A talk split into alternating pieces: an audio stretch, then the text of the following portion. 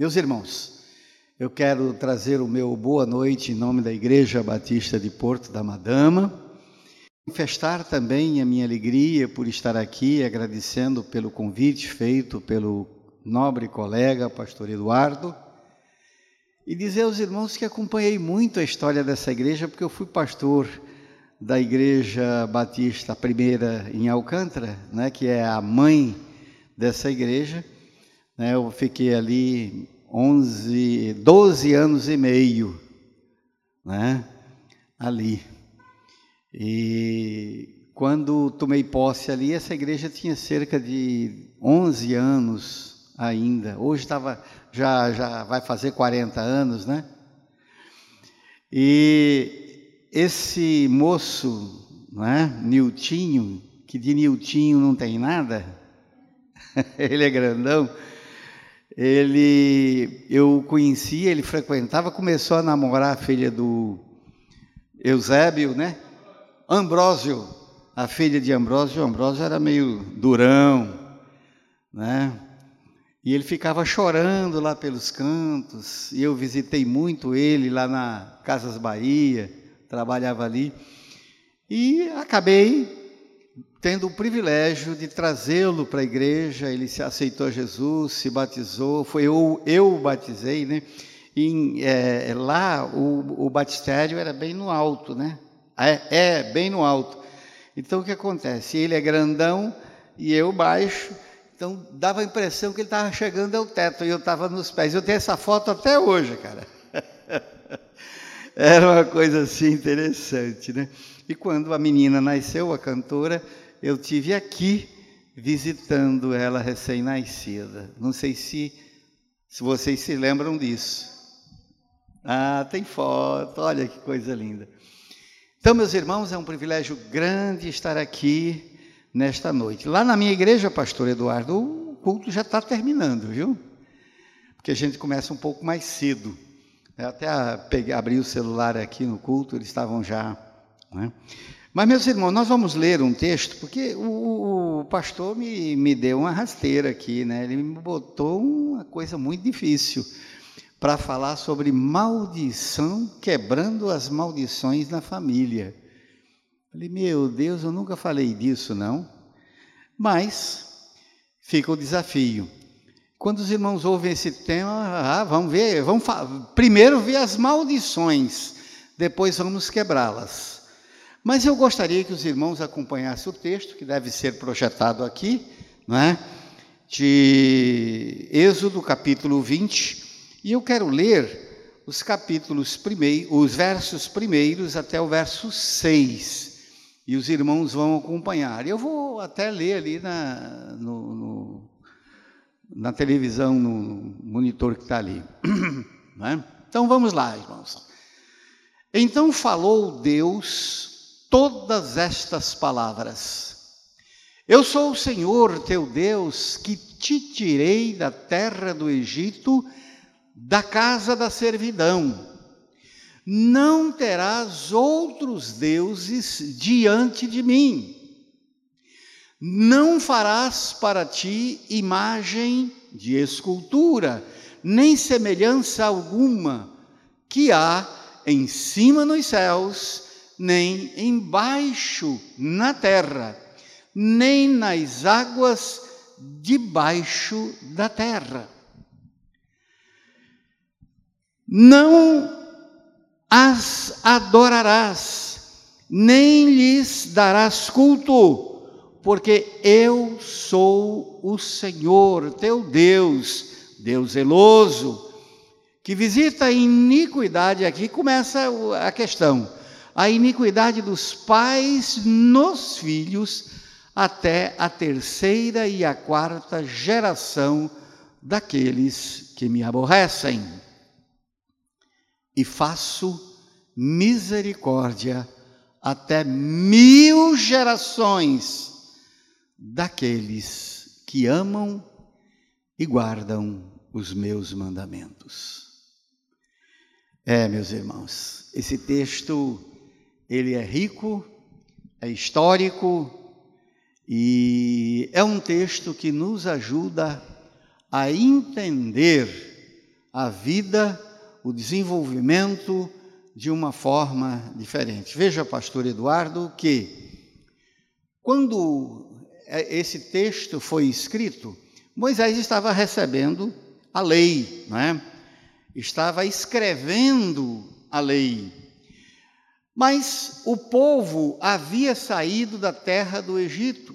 Quando o pessoal foi para o Egito, na entrada do Egito, eles receberam, porque José era jovem, e receberam toda a atenção, foram muito bem tratados, e com o passar do tempo, as coisas mudaram. O mundo egípcio mudou para este povo. E eles passaram de povo privilegiado para povo escravizado. E eles perderam a identidade que eles tinham com Deus através do velho patriarca, o pai daquele povo, não é? Então, meus irmãos, as coisas mudaram totalmente. Anos depois, não é? O povo já não aguentava mais é, o sofrimento da escravidão, enfim, Deus levanta Moisés para tirar esse povo da terra do Egito. E o povo sai da terra do Egito para o deserto. Essa história os irmãos conhecem muito bem, como Deus abriu o Mar Vermelho, Deus fez o povo passar, os egípcios, o exército egípcio foi sucumbido pelas águas, e agora, no deserto, Deus começa a falar a um povo que foi liberto da escravidão, mas não foi liberto dos maus costumes, não é? Da idolatria, de tudo aquilo que eles aprenderam no Egito. Então, meus irmãos, a Bíblia diz que uma geração vai e outra geração vem, mas a palavra do Senhor permanece para sempre, não é assim? A palavra é a mesma. E quando nós encontramos aqui no texto, meus irmãos, especialmente nos versos 5, 5 eh, e 6, Deus falando a Moisés, exortando para que o povo não fizesse imagens de escultura, porque era o que eles sabiam fazer. Eles queriam adorar alguma coisa que estava ali presente. Né? Não adorarás, não te curvarás diante delas. Né? Então, quando vemos Deus dizendo que visita a iniquidade dos pais nos filhos até a terceira e quarta geração, Deus não está indicando, meus irmãos, aqui que a maldição é, ou o castigo de Deus é uma coisa hereditária. Muitos grupos estão pregando isso hoje, dizendo que os pais é, pecaram né, e os filhos vão pagar o preço, o mesmo preço do pecado. Pastor Eduardo está fazendo o curso de psicanálise e ele sabe muito bem que nós temos, a, quando somos crianças, temos uma admiração muito grande pelos nossos pais, né? Tanto que vimos hoje cantando aí Niltinho e a filha cantando. Tem uma outra que canta também, né? Uma outra, hein? A sobrinha, sua sobrinha que canta também, né? Então é uma família que tem esse dom de cantar, né?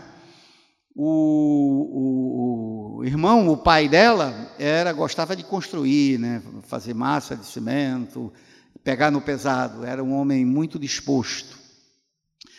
Então, meus irmãos, nós carregamos na nossa estrutura psicológica e emocional o ensinamento que nós recebemos dos nossos pais, ou a falta de afeto deles em relação a nós que estamos numa fase de desenvolvimento, de estruturação da personalidade. Os irmãos observam que quando o povo estava para sair do Egito, é, aconteceram as pragas, né? E depois foi instituída a Páscoa. Os irmãos sempre ouvem isso quando participam da ceia, da ceia do Senhor.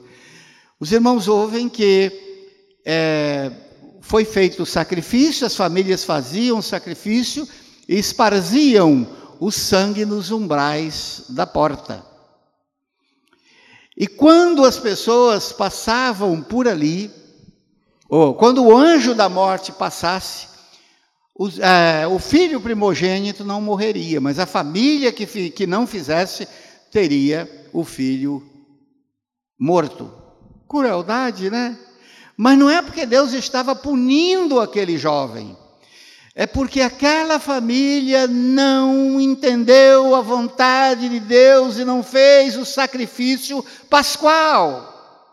Então o anjo passaria e aquele filho seria morto.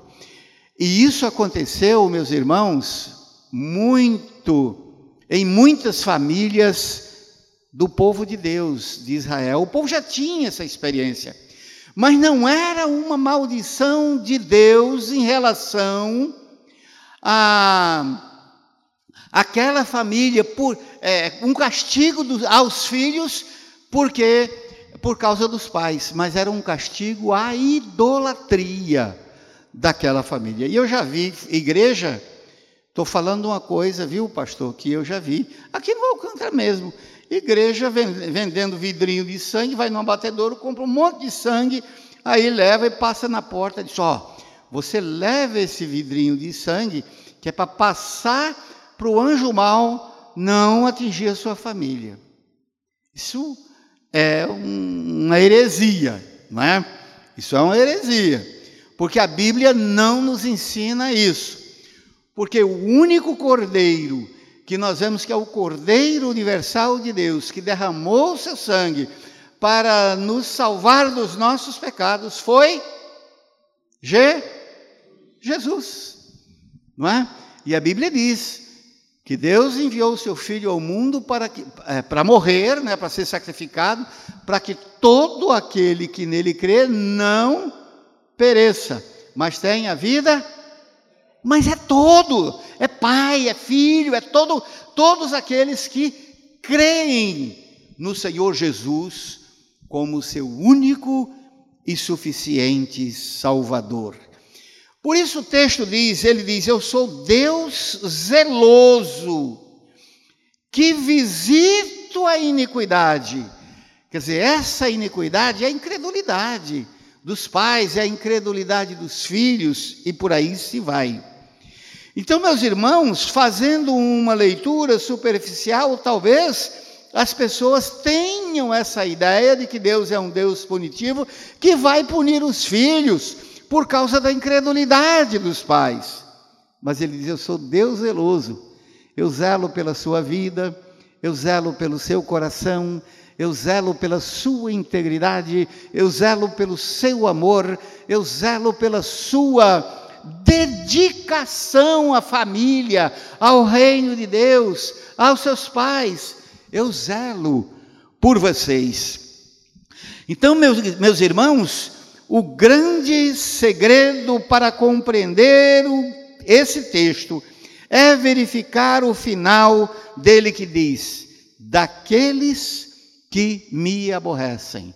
A mão de Deus vai pesar sobre aqueles que aborrecem a Deus. Os irmãos sabem qual é o pecado imperdoável? Fala aí, quem sabe?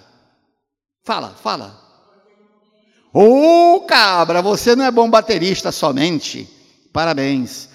Então, a, a, o pecado imperdoável é você romper a sua relação com Deus, com o Espírito Santo. Não existe perdão. Isso é condenação, na, é, com certeza.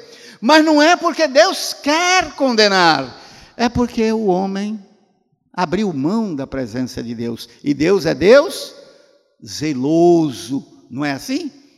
Essa, meus irmãos, é a realidade. Então é evidente que se um pai aborrece ao Senhor, ele é que vai pagar o preço por esse corte que ele fez na relação com Deus.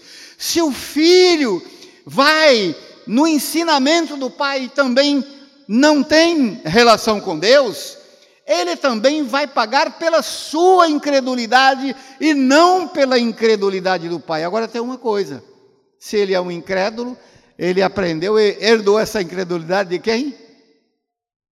Do pai. É ensinamento. Mas Deus não vai puni-lo porque o pai era incrédulo. Deus vai puni-lo com a perda por causa da sua incredulidade, a incredulidade desse filho. Então, meus irmãos, o texto diz: Eu faço misericórdia até mil gerações daqueles que me amam e guardam os meus mandamentos. Ó, amor e obediência. Aqueles que me amam e guardam os meus mandamentos. Então, meu, meus irmãos, estes, estes filhos que recebem a palavra e amam ao Senhor, eles serão abençoados. Houve um tempo, meus irmãos, em Israel, que o povo compreendeu que existia essa coisa de filhos pagarem pelos pais.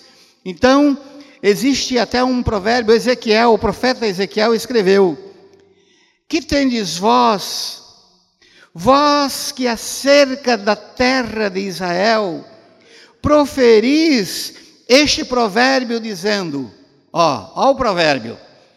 Os pais comeram as uvas verdes e os dentes dos filhos ficaram embotados. É interessante isso, né? Ah, eles são incrédulos porque os pais são incrédulos. O pai comeu uva verde e os filhos têm a boca escurecida, os dentes embotados. Mas na verdade, meus irmãos, este provérbio era um entendimento de que se os pais se apartavam do Senhor, os filhos também estavam com o coração em trevas. Estavam em trevas. E Deus era a luz da vida para aquela nação. Não é? Era, o, é, é, era o desejo de Deus que esses filhos estivessem bem.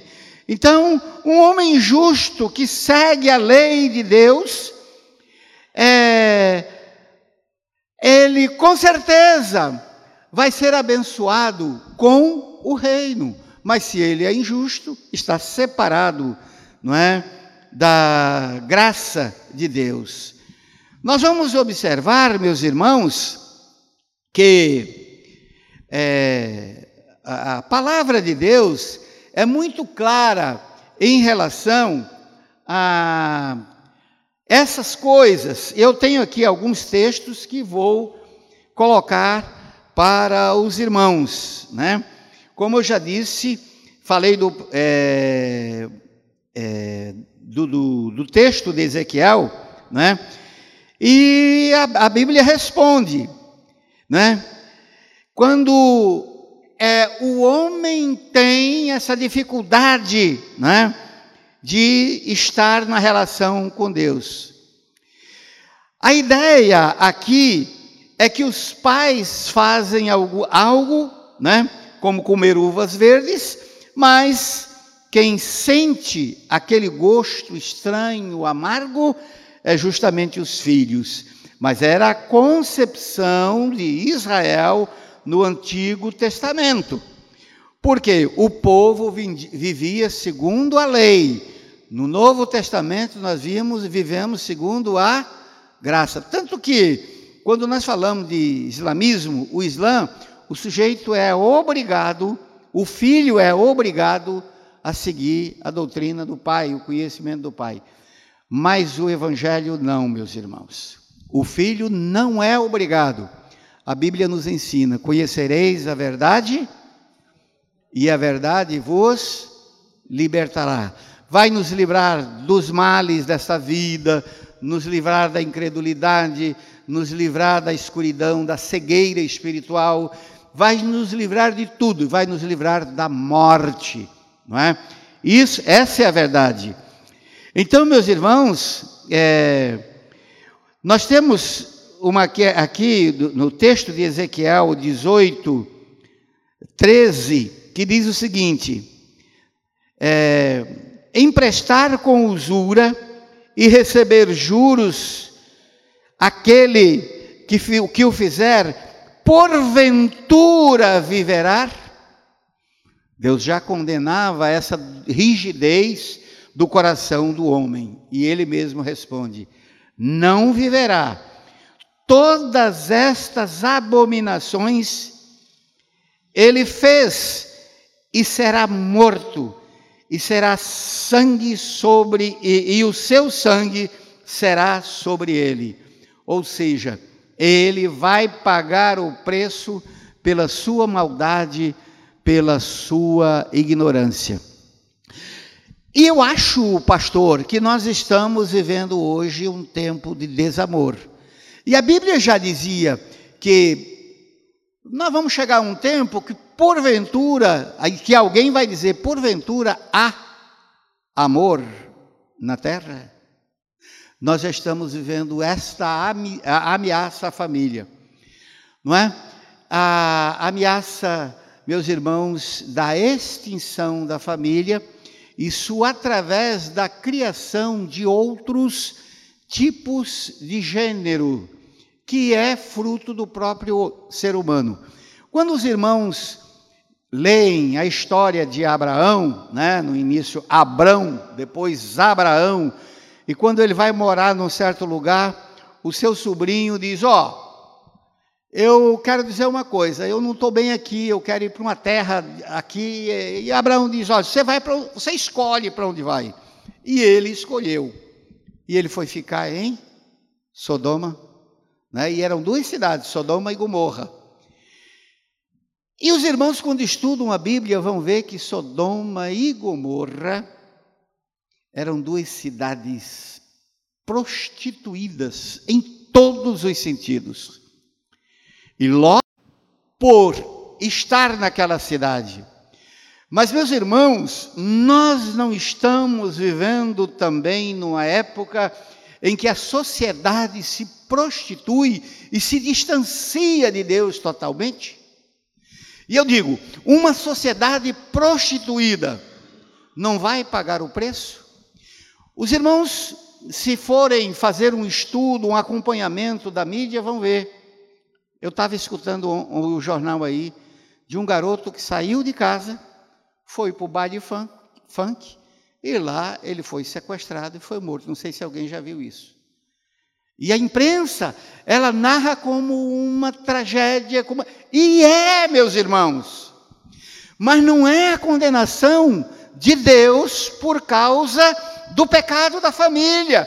Muitas vezes a família fica orando em casa, de joelho, pedindo a Deus para abençoar esse filho rebelde que vai procurar estes movimentos. Ah, meus irmãos, e eles acabam pagando o preço, porque Deus não quer que esses filhos é, se desviem para esses caminhos, mas eles vão pela sua própria vontade, e eles estão pagando um preço pela sua desobediência a papai, a mamãe e principalmente a Deus. Então, eles se desviaram pela sua própria vontade, não é? Os filhos desobedientes, eles vão receber a punição, mas essa punição não é uma é, é, condenação de Deus né, por causa do pecado dos pais. Não. A Bíblia diz que a alma que pecar, esta morrerá. Então o indivíduo morre pelo seu próprio pecado, mas ele é salvo pela misericórdia de Deus através de Jesus Cristo que veio para salvar a todas as pessoas. É? Então, meus irmãos, é, nós entendemos que Deus não pune o filho pela iniquidade do pai. Deus pune o filho pela sua própria iniquidade, pela sua própria incredulidade. Esta é a realidade. É, é, tem um texto, meus irmãos, aqui do, do Ezequiel 18, 19 e 20, que diz: Mas dizeis, por que não leva o filho à iniquidade do pai? Porque o filho fez o que era reto e justo, e guardou todos os seus estatutos, e os praticou, por isso certamente viverá. Às vezes você diz, por que, que esse filho é tão bom e aquele pai era tão ruim? Existe até um adágio popular: árvore boa não dá frutos maus. Já ouviram falar isso? Né? Ou então, árvore ruim não dá bom fruto.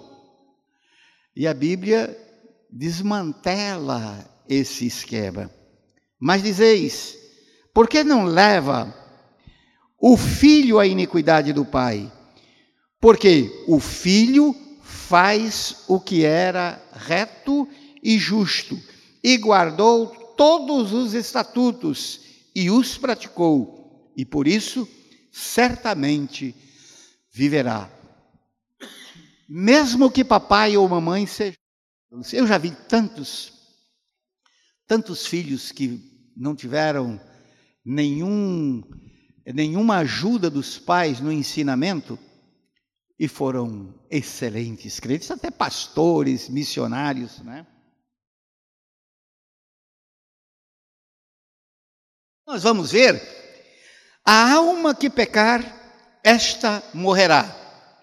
O filho não leva a iniquidade do pai, nem o pai a iniquidade do filho. A justiça do justo ficará sobre ele e a perversidade do perverso cairá sobre este. Ezequiel 18, 19 e 20. Guardem esse texto. Ele desmantela esse esquema de que a maldição de família. Mas depois, meus irmãos, nós vamos entrar na questão do Novo Testamento. O Novo Testamento é, meus irmãos, também foi, no Novo Testamento também foi exposto com clareza esse conceito de que maldição nem bênção serão objeto de herança, né? Assim, pois, Romanos 14, 12, assim, pois, cada um de nós dará, vocês sabem, conta de si mesmo a Deus. Está explicado, né? Cada um vai dar a Deus a sua, é, a sua resposta. E o dia que deu, que o Senhor Jesus voltar para buscar a sua igreja, a Bíblia diz que ele vai botar os perdidos à sua esquerda e os salvos, e vai dizer: Vinde, benditos de meu Pai, possuir o reino que vos está preparado. E vai dizer ainda: vocês estão recebendo com justiça, porque no pouco foste fiel e sobre o muito eu te colocarei. Olha que coisa linda, né? No pouco foste fiel, no muito eu te colocarei. Entra no gozo do teu Senhor. E nós estamos vivendo, meus irmãos, para isto. Agora, pastor, uma das coisas que eu vejo na igreja, aqui a gente pode falar com com intimidade, porque os irmãos são uma igreja e eu já estou no ministério há mais de 40 anos. Né? Fui consagrado em 1976. Façam as contas. E a gente vê, meus irmãos, na igreja crente muito irritado. Aí você vai ver o histórico desse crente ele é filho de uma família também que se irritava à toa. Então ele traz esse vício emocional. Mas quando ele aceita Jesus como único e salvador e suficiente salvador, às vezes, meus irmãos, a, a, o poder de Deus não é, muda a vida desse sujeito. Não é porque Deus não tenha poder para mudar, porque o homem mesmo não permite a mudança. Aí o pastor Valdomiro Mota, que eu conheci, né, foi o primeiro missionário brasileiro na, na Bolívia. Não sei se você conheceu o Valdomiro Mota. Ele era uma benção. Ele diz: Olha, meus irmãos, tem crente que vai entrar no céu assim, queimando os pés, queimando a roupa, vai entrar chamuscado no céu. Ele dizia: porque o sujeito teve tantas oportunidades para mudar o seu comportamento, para mudar o seu temperamento, mas ele não mudou. Ele agride o irmão, agride o pastor, agride um, agride outro, e ele acha que está bom. Os irmãos já viram aquele sujeito, quando eu estou falando do sujeito, é tanto do homem quanto da mulher, né? Que diz assim: comigo é assim, não tem, não tem desculpa. Comigo bateu, levou. Mas o que é que Jesus diz? Se alguém bater na tua face, oferece a outra. Mas isso já era um costume romano. E Jesus usa, meus irmãos, o exemplo dos romanos, que quando o sujeito levava um tapa, ele é, tinha o direito de dar-lhe outro tapa mais forte ainda. Aí Jesus diz: se bater na tua face, não, não responde com tapa da outra face, a face direita. Né? Jesus sabia, meus irmãos, que os romanos odiavam, os judeus odiavam os romanos, porque nas incursões militares, nas guerras, quando um soldado romano era atingido, um judeu tinha que botar aquele, aquele soldado nas costas e carregá-lo por uma milha. Vocês não sabiam disso? Ele tinha que carregar. Quando ele caminhava uma milha, outro soldado judeu pegava aquele. Então o judeu tinha uma raiva dos romanos. E Jesus, como é que vocês vão pregar para os romanos se vocês não gostam dos romanos? Nós pregamos, eu estou vendo falar aqui de missões estaduais, meus irmãos, nós fazemos missões, nós pregamos porque nós amamos o perdido, amamos o ignorante, amamos aquele que está sem Cristo. Aí Jesus diz: Olha, se alguém te obrigar a caminhar com alguém uma milha, vai com ele duas, caminha segunda milha. Ah, meus irmãos, como é difícil caminhar a segunda milha, né? Comigo é assim: bateu, levou. Mas você está pensando que está certo? É ignorância nossa, meus irmãos, muitas vezes, falta de conhecimento da palavra de Deus, falta de conhecimento do amor de Deus. Portanto, meus irmãos, Deus não castiga severamente o homem, Deus pune o pecado. É por isso que Jesus morreu por nós. E na cruz, Jesus disse: Deus meu, Deus meu, por que me desamparaste? Era angústia de Jesus, porque ele carregava sobre ele os nossos pecados, as nossas ignorâncias, a nossa incredulidade. Deus pune severamente o pecado e não a nós. Se o Filho vos libertar, verdadeiramente sereis livres. Deus perdoa, meus irmãos, de forma misericordiosa o nosso mal, o nosso pecado, a nossa ignorância, tudo aquilo que nós temos. Deus perdoa, porque Deus é amor. E acabou. Deus é amor. É, pois, a misericórdia eterna de Deus e não o seu juízo que está em destaque neste texto.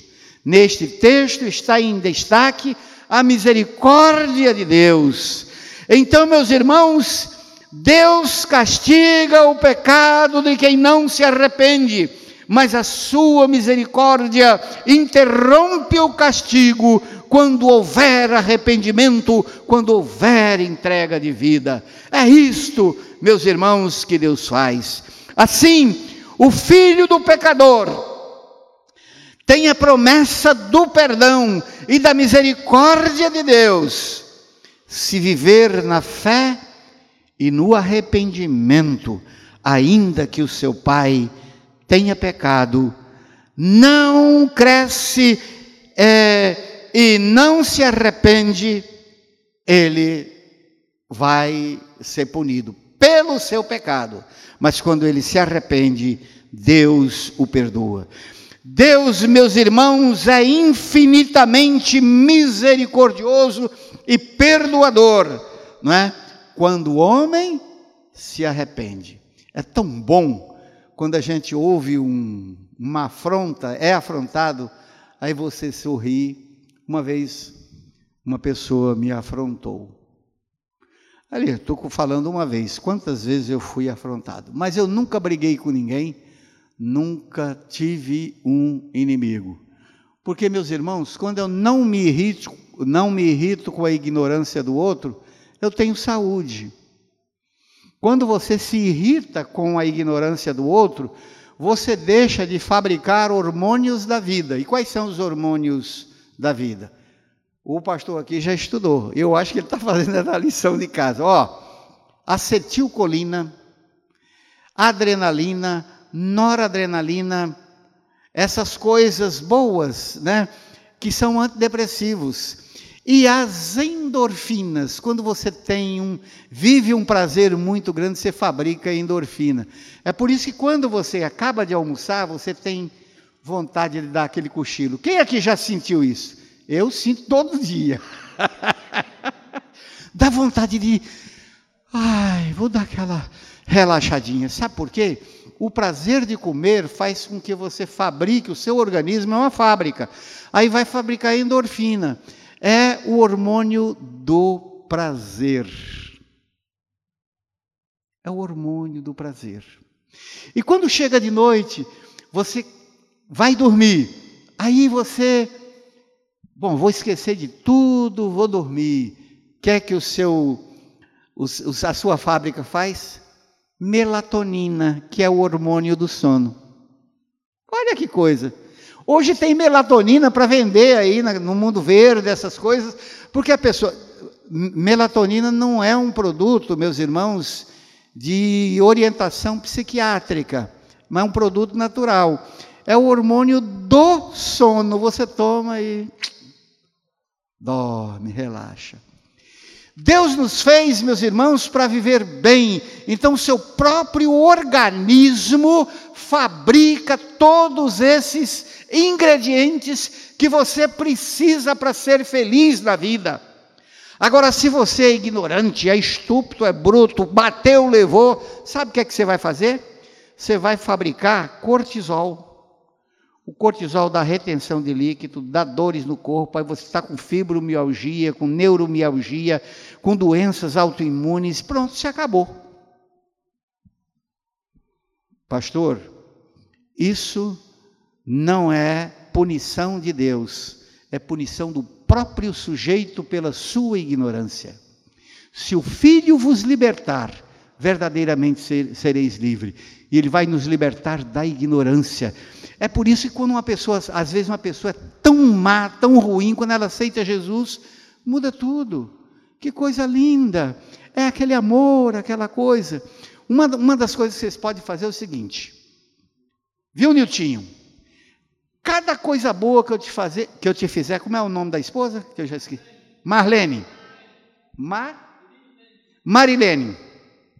Faz um trato com o Niltinho. Toda coisa que boa que você fizer, eu vou te dar um abraço e um beijo. Experimenta isso. Aí ele fala: tá bom, tá bom. Tudo que você fizer de bom, eu vou te dar um abraço e um beijo. Eu estou usando aqui Niltinho, Marilene, mas estou falando para todo mundo. Até os idosos também. Está pensando que idoso não, não recebe a bênção também? Recebe. E tem emoção e gosta também de ser bem tratado entendeu? Os casais jovens, né? Enfim, é para todos os casais, para todas as famílias.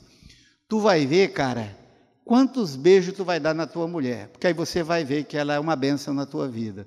E ela vai falar: Cara, eu não te conhecia, não, você é bom demais. Meus irmãos, isso é maravilhoso, isso é bênção. Aí vocês vão dizer: Meu Deus, como eu era ignorante, como eu deixei de ser feliz. Eu preciso aproveitar a vida. Vamos ver, quantos casais nós temos aqui? Fica de pé. Casais, o casal. Faça essa experiência, dá um abraço e um beijo no seu cônjuge. Agora, a gente não faz isso quando, quando, Olha que coisa. Ah, o pastor já correu atrás da esposa, cabra esperto. Viu? Visto. Ela lá no canto e ele aqui, olha, tem jeito isso? Ah, agora, ou os dois vêm para cá, ou os dois ficam aí. Mas, meus irmãos, é, é o melhor exercício da vida, é coisa linda. Isso faz bem. Então, com esse beijo e com esse abraço que vocês acabam de dar, eu encerro aqui as minhas, a minha palavra, rendendo gratidão a Deus pelo privilégio de estar aqui. Ó, você estava sozinho, não é a pena, porque você perdeu a benção agora. Ah, tá. ah, você foi atrás? Ah, você foi no banheiro. Cadê a sua? Você é casado? É? Hein? Já foi casado, né? Isso.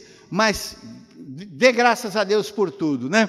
Então, meus irmãos, nós estamos encerrando com essa alegria no coração. E vocês vão chegar em casa, viu, pastor? Vão chegar em casa e vão repetir o teste que vocês fizeram aqui. Que Deus nos abençoe, pastor, a palavra é sua.